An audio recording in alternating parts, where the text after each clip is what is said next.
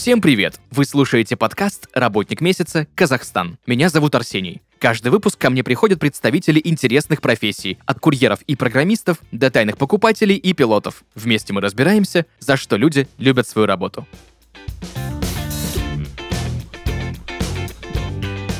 И сегодня у меня в гостях SMM-специалист Камила Ярулина. Камила, привет. Привет. Очень рада поучаствовать в вашем проекте. Очень рад, что ты согласилась, потому что у меня огромное к тебе количество вопросов как к SMM-специалисту. Собственно, и первый же из них, как вообще расшифровывается аббревиатура SMM? SMM — это social media marketing, то есть продвижение в социальных сетях. Это когда мы используем социальные сети как еще одну площадку, на которой мы можем представить свой продукт в нужном нам свете и, собственно, даже продавать через эту платформу.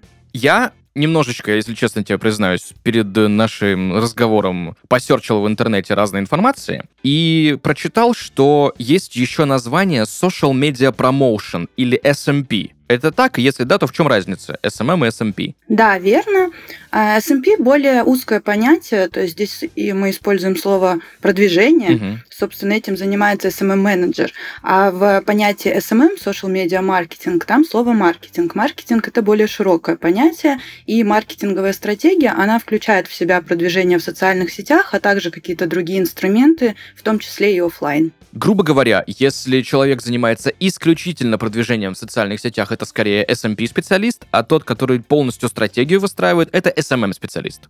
А, да, так будет сказать вернее, но на самом деле в обычной жизни это все так между собой перекликается, и никто особо не запаривается над тем, как это назвать. Давай подробнее разберем, что входит в обязанности SMM-специалиста и чем он занимается. Давай. А, я думаю, что два главных продукта SMM-специалиста – это стратегия продвижения и контент-план на месяц или на какой-то другой период. В чем их отличие? Стратегия продвижения, она включает в себя анализ целевой аудитории, их боли. Вы составляете рубрикатор, то есть какими инструментами лучше доносить информацию до вашей аудитории, на каком языке вы с ними говорите. То есть это больше упор на видео, или вы общаетесь с ними какими-то интеллектуальными сухими заметками. Или, может быть, это говорящая голова, если мы говорим про личный бренд. Да? Также сюда входит вопрос о том, что мы транслируем. Например, мы классные ребята, которые любят свое дело, или мы эксперты в этой узкой области, или мы вообще здесь по приколу собрались, чтобы вам поднять настроение. Также сюда входит вопрос о том, с какими блогерами мы сотрудничаем, потому что их образ тоже важен для того, э, чтобы отразить,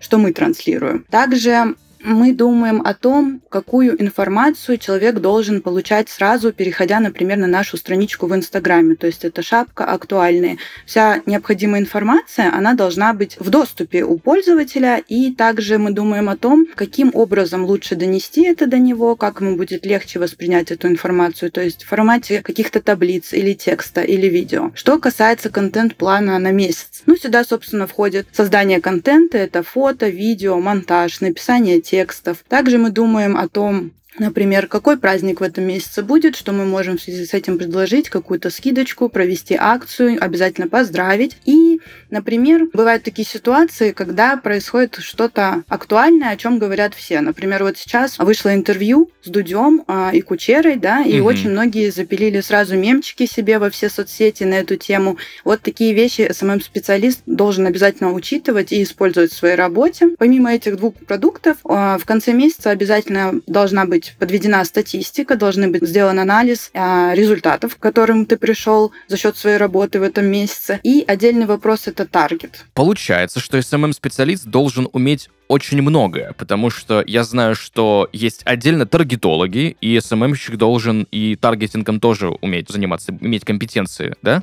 Да, а, ну смотри, здесь все зависит от размера компании. Сейчас есть такая тенденция, что таргетолог это уже как отдельная профессия, но с другой стороны возникает вопрос, а SMM-щик разве не должен ставить таргет? А если мы говорим о какой-то пиццерии у дома, да, условно, то я думаю, что SMM-специалист такого заведения, он обязательно должен ставить таргет, и отдельного таргетолога нанимать никто не будет.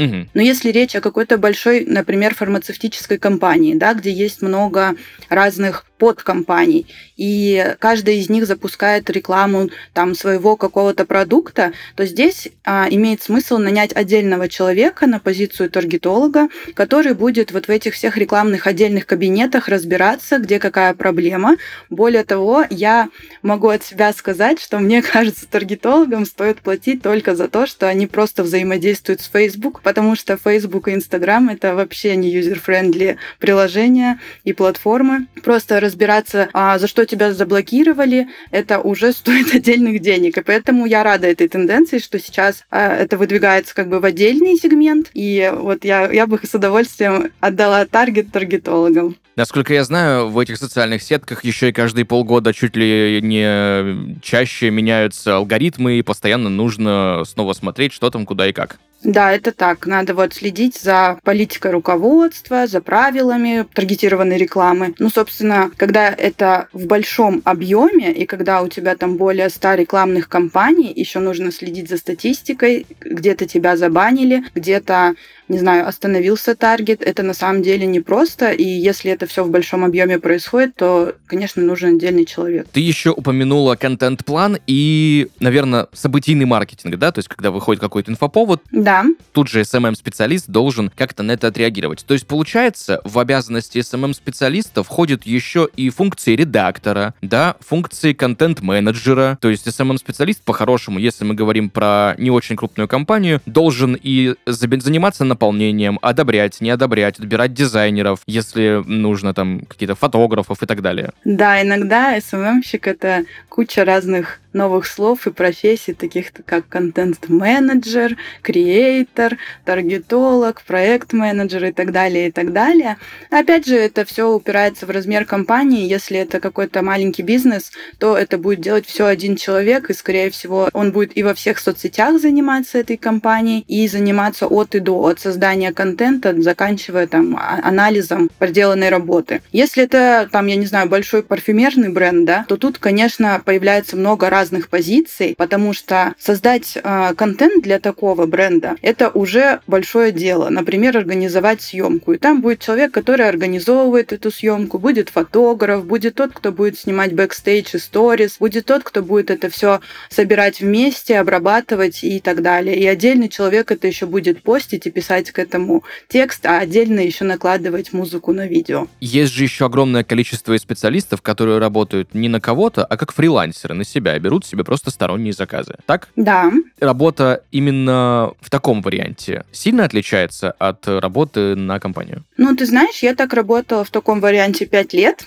и ты делаешь все, это очень хороший опыт. Когда объем становится больше, ты уже приходишь к тому, что у тебя есть знакомый дизайнер, есть знакомый копирайтер, и, например, у тебя много проектов, и ты потихонечку с ними начинаешь делиться. Но в теории ты можешь и сам все это делать, это зависит от того, насколько ты себя нагрузишь, сколько у тебя будет страниц и твоей ну, компетенции в тех иных делах. То есть, если ты умеешь классно делать дизайн или там сниматься в видео и обрабатывать их и писать тексты, в теории теории ты это все сам можешь делать. Не в теории, а на практике тоже, да.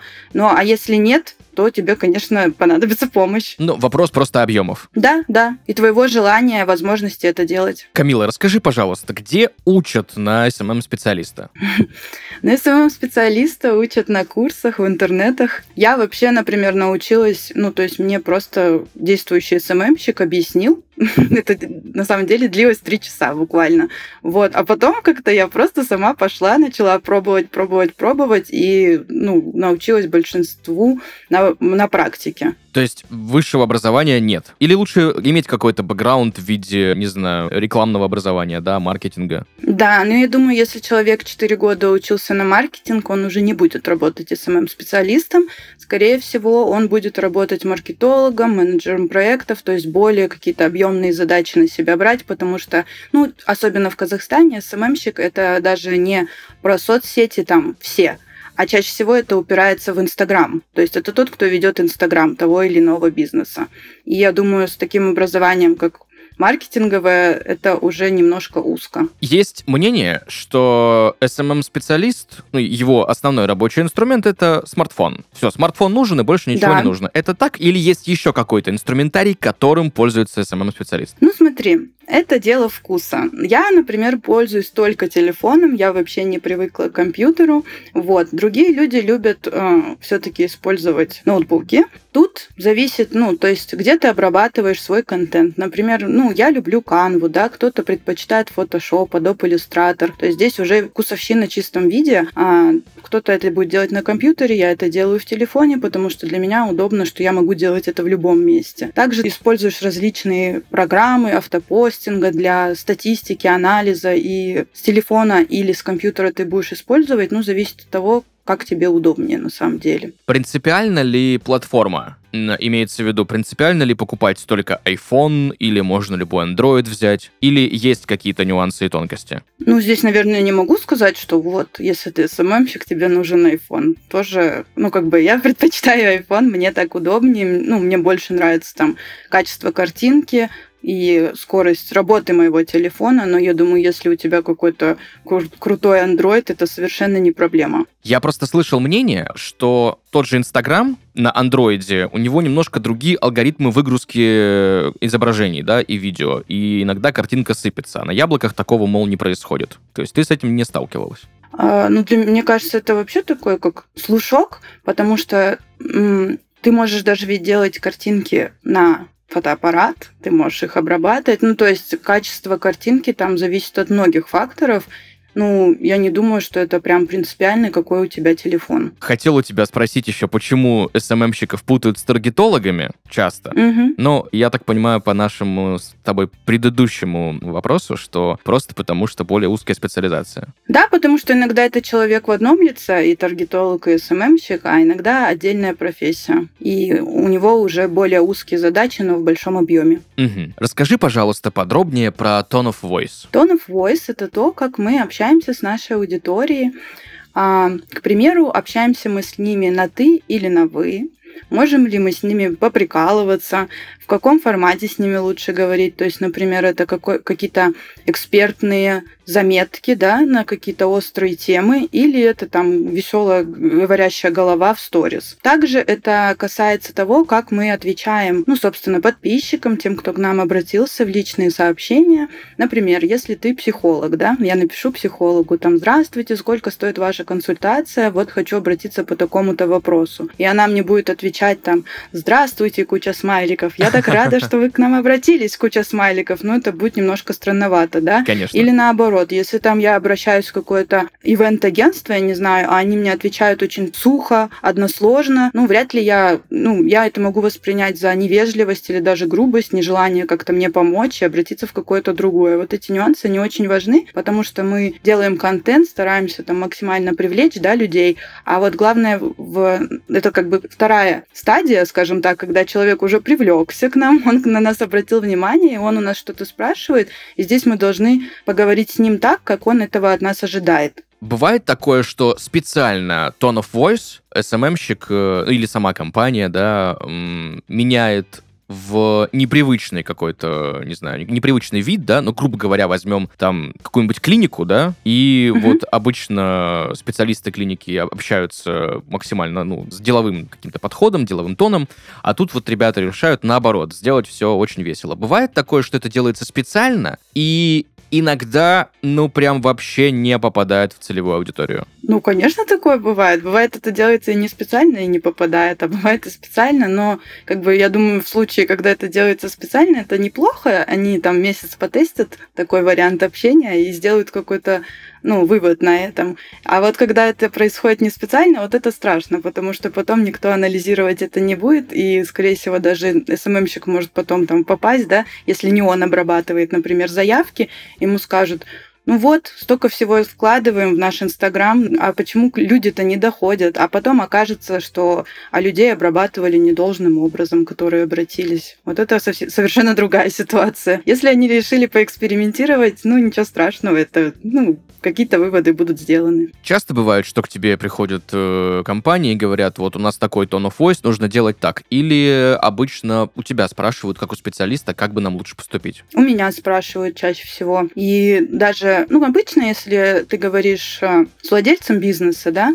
он в такие детали как бы не, как бы он просто не думает, а вот в таких мелочах у него там совершенно другие вопросы. И ты ему задаешь вопрос, а кто ваши клиенты? Он тебе описывает, ты понимаешь, что ага, вот такие люди, и ты говоришь, ну, то есть даже, знаете, я, по-моему, не так часто общаюсь именно о tone of voice, и я это как-то на себя беру, а если обрабатываю заявки не я, то вот тогда я этот вопрос поднимаю и говорю, а мы вообще как отвечаем? Можно посмотреть предыдущие какие-то переписки. И вот если там какая-то проблема, ну, невежливо или, ну, как бы у нас там какая-то веселая атмосфера на странице, а мы отвечаем скучно. Я говорю, давайте вот добавим веселье. Вот так происходит. Угу, понятно. Что такое KPI? KPI — это ключевые показатели эффективности. KPI есть не только, ну, это касается вообще не только SMM-специалистов, а, в принципе, многих областей. А в случае с SMM-щиком, я думаю, что KPI должен быть а, измерен, в первую очередь, это статистика, она показывает нам качество контента, мы можем посмотреть лайки, сохранения, комментарии, не знаю, залетел, насколько залетел Reels, охват, вот. А еще очень важная такая мерка, по которой можно оценить качество работы СММщика, это наличие новых клиентов. Если это какой-то малый бизнес, да, то есть это обращение по какой-то, например, специальной ссылке, которая была оставлена в шапке профиля.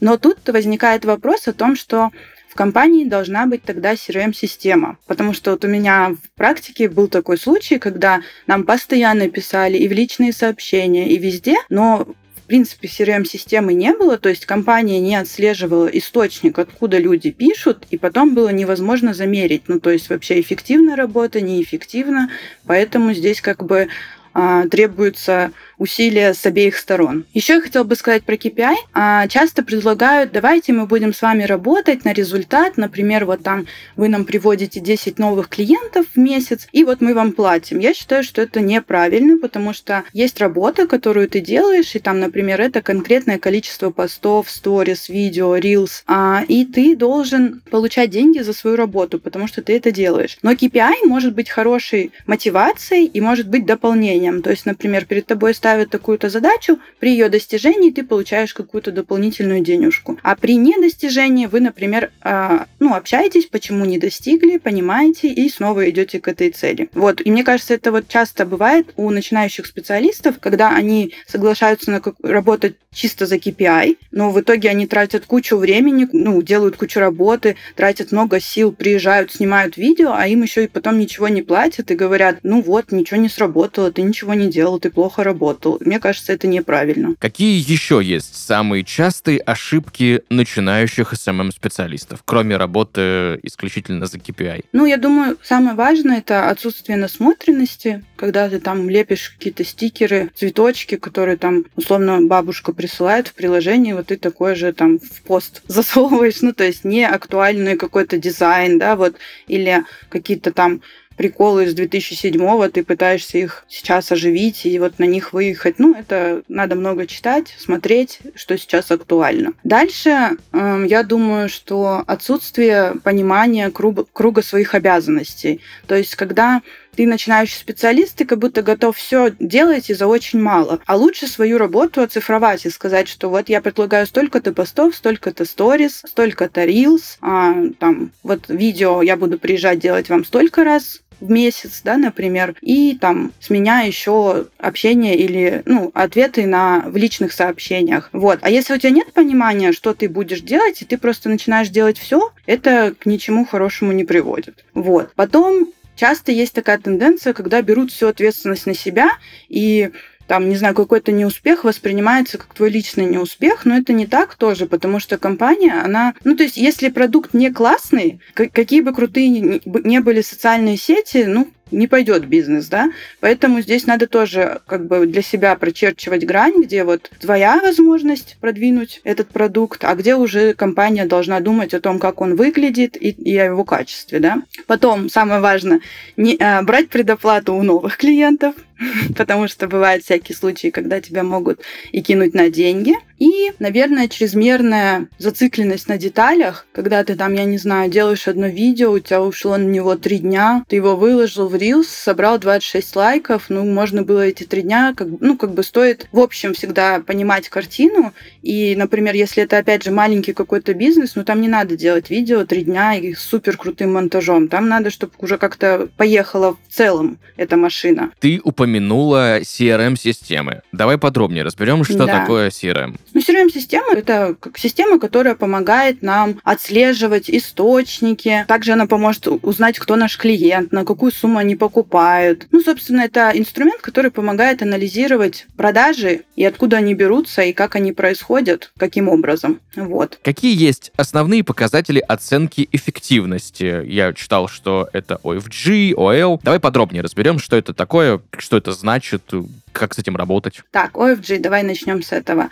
Это показатель, который показывает нам... Показатель, который показывает... Это показатель органического прироста подписчиков. OL — это органические лайки. В принципе, я считаю, что это хорошие показатели, потому что когда ты какое-то время делаешь качественный контент, вкладываешься в таргет, а должен, должен уже возникать этот органический трафик на твою страницу. Но тут тоже дело в том, какая это страница. Если это какая-то страница, где мы пишем статьи, ну, то есть типа медиа, да, в Инстаграме, то там, конечно, вот это будут основные, я бы даже сказала, показатели. Если это магазин света, люстр, да, вряд ли люди будут сильно лайкать люстры, но при этом, на самом деле, они могут сохранять себе твои посты и прийти к тебе офлайн в магазин или писать личные сообщения. Вот. Поэтому здесь, ну, как бы, я думаю, что ограничиться этими показателями нельзя. Надо смотреть на картину в целом и учитывать, что у тебя за бизнес, какая его специфика. То есть это, ну, в принципе, люди будут лайкать и подписываться, или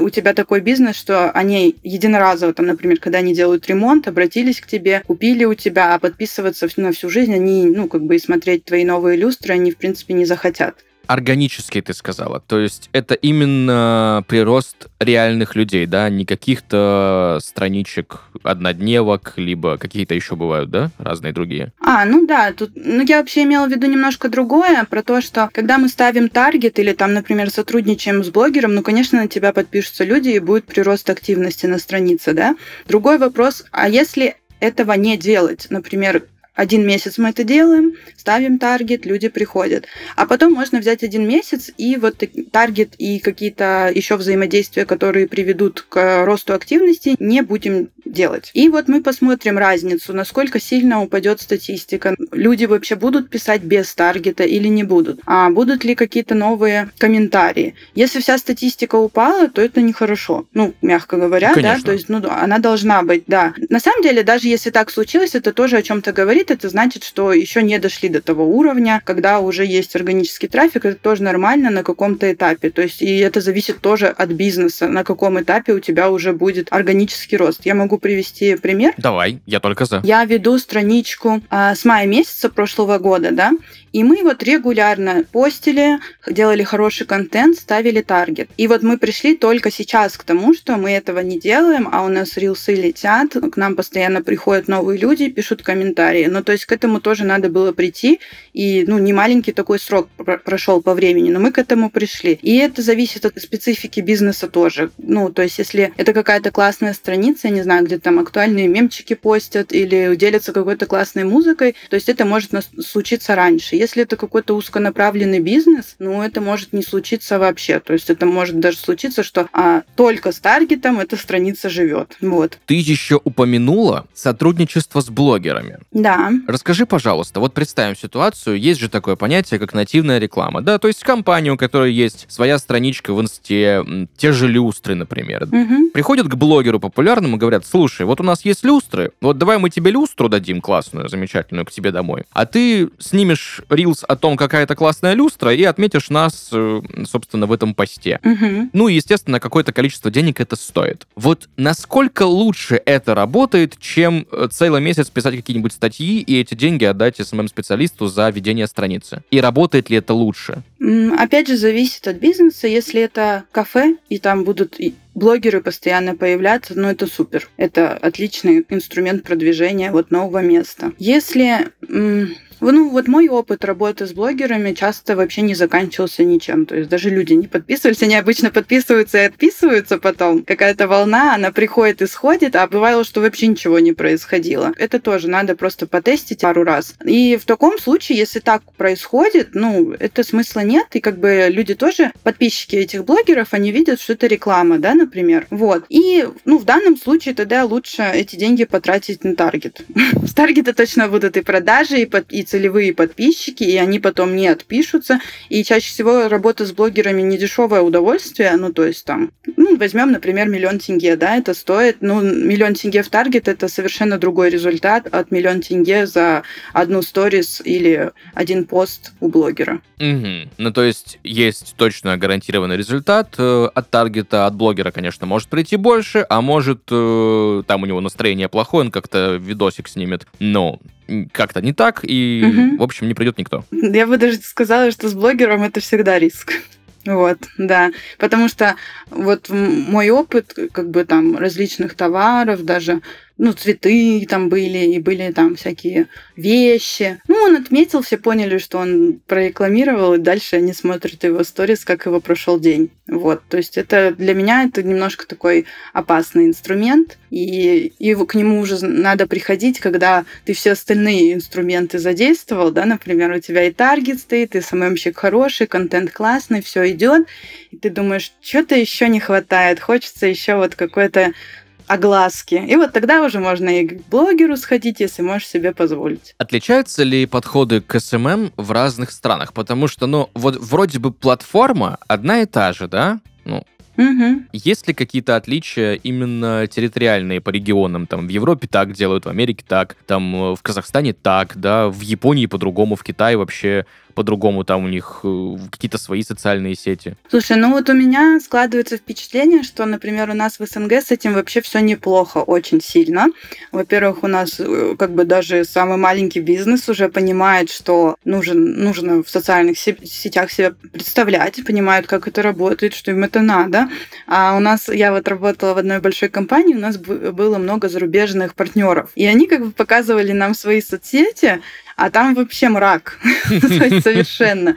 Да, и потом мы такие показываем им свои, и они говорят, блин, а давайте мы у вас будем контент брать, хотя они были нашими поставщиками. Ну, в России сейчас, например, знаю, что таргет ставить нельзя, да, там сейчас Reels очень хорошо идет, и появилось очень много экспертов по Reels, да. Ну, не знаю, там в Америке, я думаю, с продакшеном все хорошо, честно. Ну, там, наверное, какие-то крупные бренды по, по, малому какому-то американскому бизнесу, не знаю, не могу сказать. И по Азии тоже. Ну, я знаю, что у них там есть свои соцсети, да, они там, наверное, тоже как-то продвигают продвигаются. Ну, еще вот есть разница, наверное, вот у нас Инстаграм это основная платформа, да, для СММщика, где он работает. Я думаю, что а, где-то еще очень важно продвижение на Facebook. У нас тоже это есть, да, но мне кажется, в Казахстане Facebook не настолько популярен, как в других странах. Вот, также там какие-то деловые соцсети, типа LinkedIn и так далее. Камила, что тебе больше всего нравится в твоей профессии?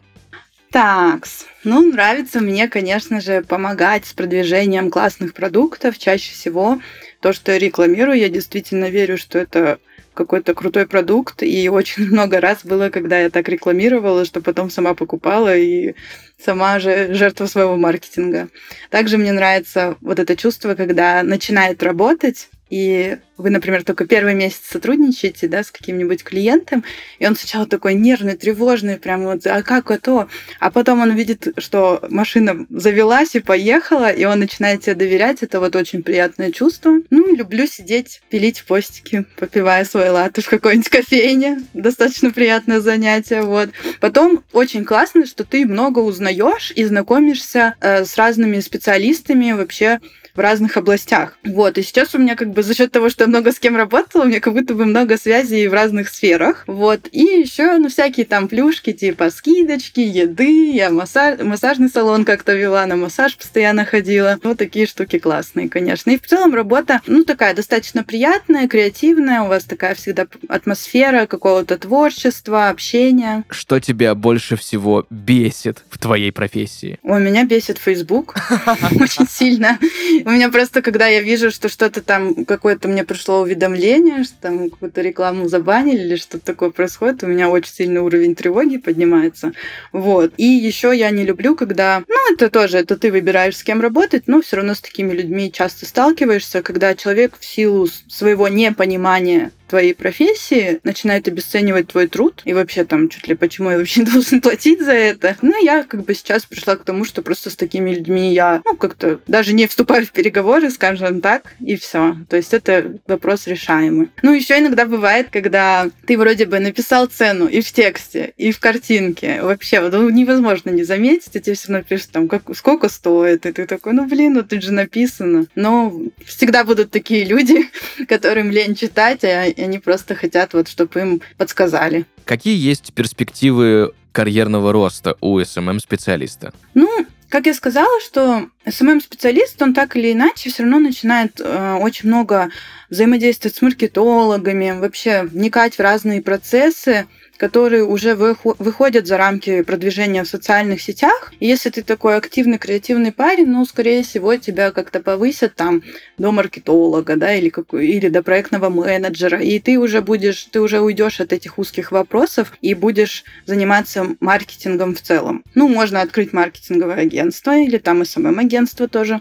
То есть пойти либо в глубину знаний или, наоборот, а, расширить свои знания, либо расшириться в физическом смысле, да, там на, взять команду и просто брать больше объем клиентов. Я думаю, примерно такие две есть ветки развития у начинающего SMM-специалиста в будущем. Сколько зарабатывает хороший SMM-щик?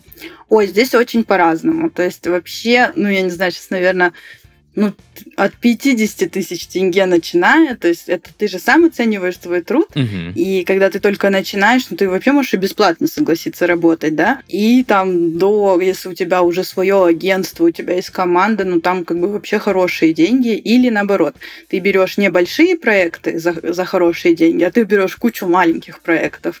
Здесь каждый выбирает какую-то свою стратегию сам, или наоборот, ты только отучился, вообще один курс прошел и сразу заряжаешь там, ну, там, 250 тысяч тенге, не знаю, за то, что и ты еще называешь себя не СММщиком, например, а мобилографом. У нас сейчас тоже появилось Мобилограф. такое понятие. Да, ты не слышал? Первый раз. Это что такое вообще?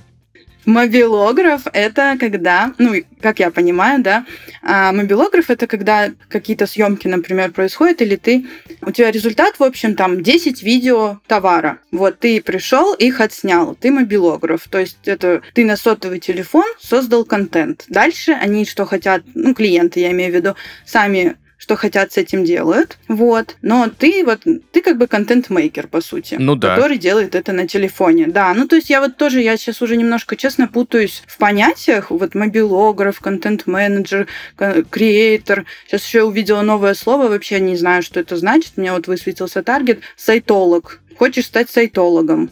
Тоже какие-то новые понятия. Да, я думаю, кто это? Ну ладно. Мемолог еще есть вот. Да, да. Все мы в душе мемологи.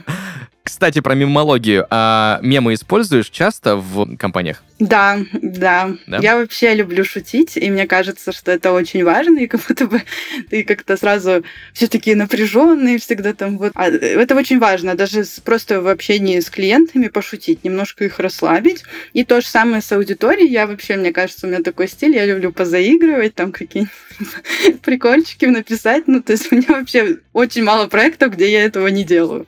Вот. Нельзя просто так взять и не вставить мем в SM SMM-продвижения, да?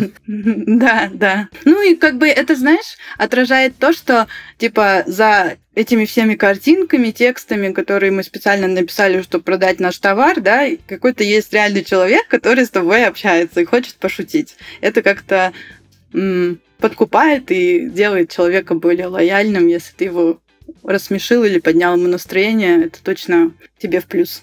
Слушай, есть же еще много билингвов. Так. Есть ли какие-то особенности в маркетинге, в социальных сетях, когда тебе нужно, не знаю, дубли делать, например, постов?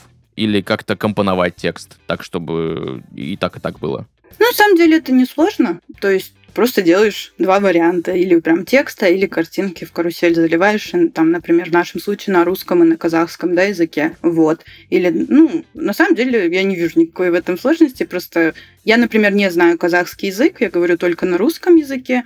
Ну, как бы обычно в команде есть всегда кто-то, кто знает, он просто переводит, например, или там отдельного переводчика нанимаете и делаете то же самое на казахском языке или на русском. Часто так приходится делать? Или чаще всего это русский или казахский язык? Ну, один какой-то. Угу. Ну, тоже зависит от того, кто твоя целевая аудитория. Надо понять. Если вот у меня был опыт работы с лекарствами, да, там всегда на русском и на казахском языке потому что, ну, как бы это портрет достаточно размытый. Вот я сама родом из Караганды, да, у нас там все почти говорят на русском. Ну, вообще, то есть нет человека, который не поймет русский язык, и там все соц соцсети на русском языке. Если это какой-то казахстанский блогер, ну, то есть они, например, часто полностью всю свою страничку ведут на казахском языке, потому что, например, они из региона, где преимущественно говорят на казахском языке, ну, соответственно, их целевая аудитория говорит по-казахски. Супер. Спасибо большое тебе за подробные объяснения, за очень такой обстоятельный разговор о вещах, которые у нас, ну, на слуху, правда. Спасибо большое, что много понятий объяснила и рассказала.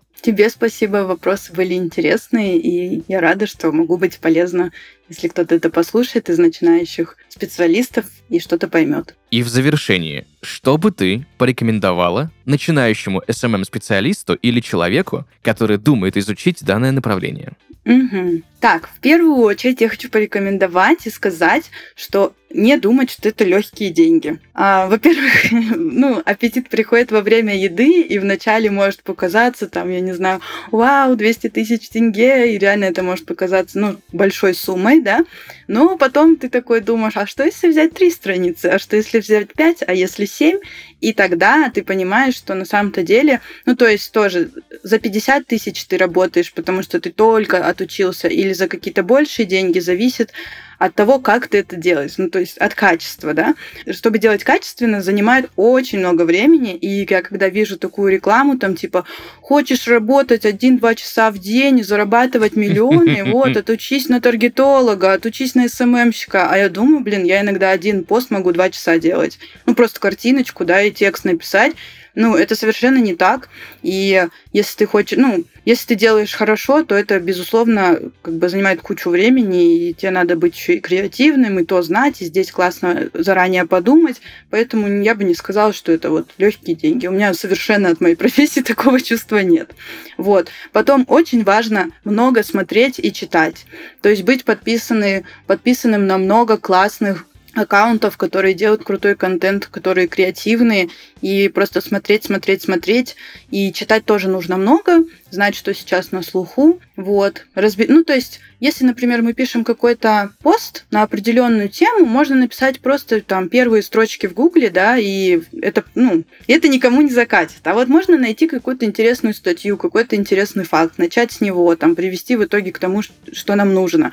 И это займет как раз-таки много времени. Потом не брать всю ответственность на себя, потому что иногда, как я уже раньше сказала, что если продукт не классный, не факт, что из-за ну, из-за СММщика, потому что он там что-то плохо делал, из-за этого не пошло. Ну, то есть, если там, я не знаю, это ресторан, да, и там некрасиво, нет подачи, не знаю, какая-то страшная посуда, ну, это, что ты должен сделать, там, что ты должен снимать, чтобы там в итоге это выглядело все классно. То есть, это симбиоз. Если продукт классный, и ты все хорошо делаешь, обязательно все сработает. Вот. А если что-то не так, то, то есть надо сначала подумать, может быть, я что-то делаю не так, но и по сторонам тоже посмотреть, возможно, есть какие-то объективные причины. Так, что еще? Быть очень внимательным на этапе переговоров с новыми клиентами. Если вам некомфортно, не нравится человек, реально лучше не бояться, что вот, а вдруг меня больше никто не возьмет, возьмут. Всем нужны люди, которые стараются и делают там свою работу с любовью. А вот как раз-таки, если у вас какие-то уже возникли сомнения на этапе переговоров, то ну, с большой очень вероятностью закончится все тем, что-то типа вас обесценят и скажут, вот, ты плохой. Или если вы видите, что человек не понимает вообще, что вы делаете. Ну, то есть тут надо смотреть. И реально лучше как бы лишний раз поберечься, потом вот это вот, когда тебя обесценят, а с этим, ну, я думаю, все СММщики так или иначе сталкивались, когда тебе говорят, да вообще непонятно, что ты делал, и вообще лайков мало. Ну и что, что мы вот вчера создали страничку и в таргет вложили один доллар. Вот. И вот зачем себе такое создавать? Лучше ну вот, смотреть сразу. Нравится тебе, комфортно тебе с человеком, он вообще понимает ценность твоего труда. Вот. И также в эту же как бы тему добавить, что надо цифровать свой труд, то есть это должны быть конкретные цифры. Там столько-то постов, столько-то сторис, столько-то выездов, рилс. Мы идем к такому результату. Ну вот, максимально держаться за цифры, потому что вам это тоже поможет и защитит в некоторых моментах. И как бы это вас может оградить от того, что вы будете перерабатывать. Когда ты и листовки начинаешь делать дизайн, и приди там, я не знаю, помоги украсить зал ресторана, что-нибудь такое, и ты в какой-то момент уже не понимаешь вообще ты кто и что ты делаешь. Вот. Супер. Спасибо тебе большое за сегодняшний разговор, за мнение и за, естественно, профессиональные рекомендации. Друзья, сегодня в подкасте «Работник месяца Казахстан» SMM-специалист Камила Ярулина. Еще раз тебе большое спасибо. И вам спасибо. На этом у нас все. Услышимся в следующих выпусках. Пока-пока.